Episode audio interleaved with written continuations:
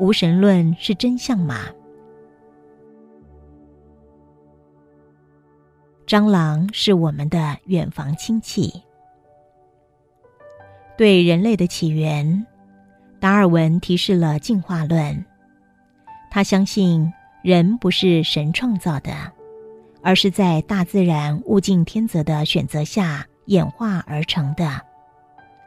自两百年前演化论诞生后，世界上非常多的人开始渐渐相信人的创生与神无关，而死亡就是死亡了，与尘土无异。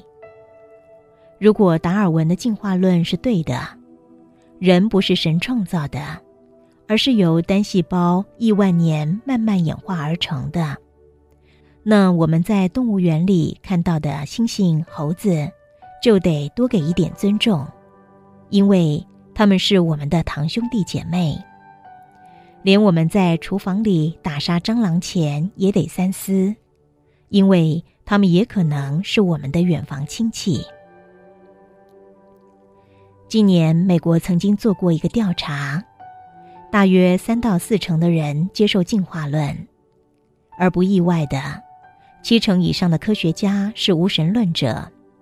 喝科学奶水长大的科学家，当然倾向于相信科学的无神论点。近数百年，自从牛顿时代的天体机械运行论兴起，再加成达尔文进化论的普及。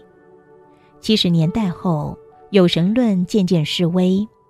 在美国，法律明令中学教科书唯一官方认可的人类起源学说是进化论，而且明令不准在校园里祷告，因此神变成了校园外的孤儿。人往生后剩下的就是一个墓碑。如果达尔文的进化论是真相，人生命结束后就彻底消散了。那在这个真相下，人们面对生命该怎么做是对的呢？答案显然简单：人们不管做什么都对。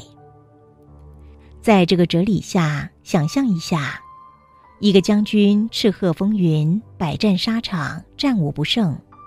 为国家立下无数汗马功劳，也为自己建立了丰功伟业。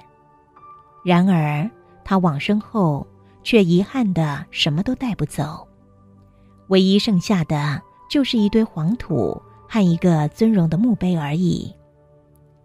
将军往生后的生命结论，跟一个默默无闻的平民百姓相比，有什么差别呢？一个企业家，企业经营的非常成功，变成亿万富翁，也获得社会崇拜与敬重。然而，他往生后，一切拥有的财富、地位都带不走。他往生后的生命结论，跟一个贫穷乞丐相比，又有多大的差别呢？一个万人唾弃、无恶不作的强盗。生命中伤天害理，干尽坏事，然而他往生后，一切归零终了，也没有任何处罚。他唯一剩下的，就跟一个广施善行的慈善家相同，就是一堆黄土和一个墓碑而已。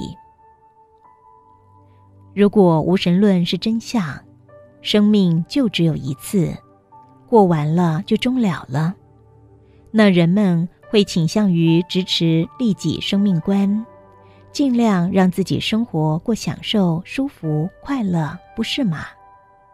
在这种生命观下面对社会，人们会倾向于放弃道德，对周边的人的爱也变少了。当然，支持无神论的人并不一定会用这种哲学观面对社会，但是。他会倾向于如此做，不是吗？此外，无神论者会比有神论者更难以面对死亡。到底无神论与有神论谁执胜方呢？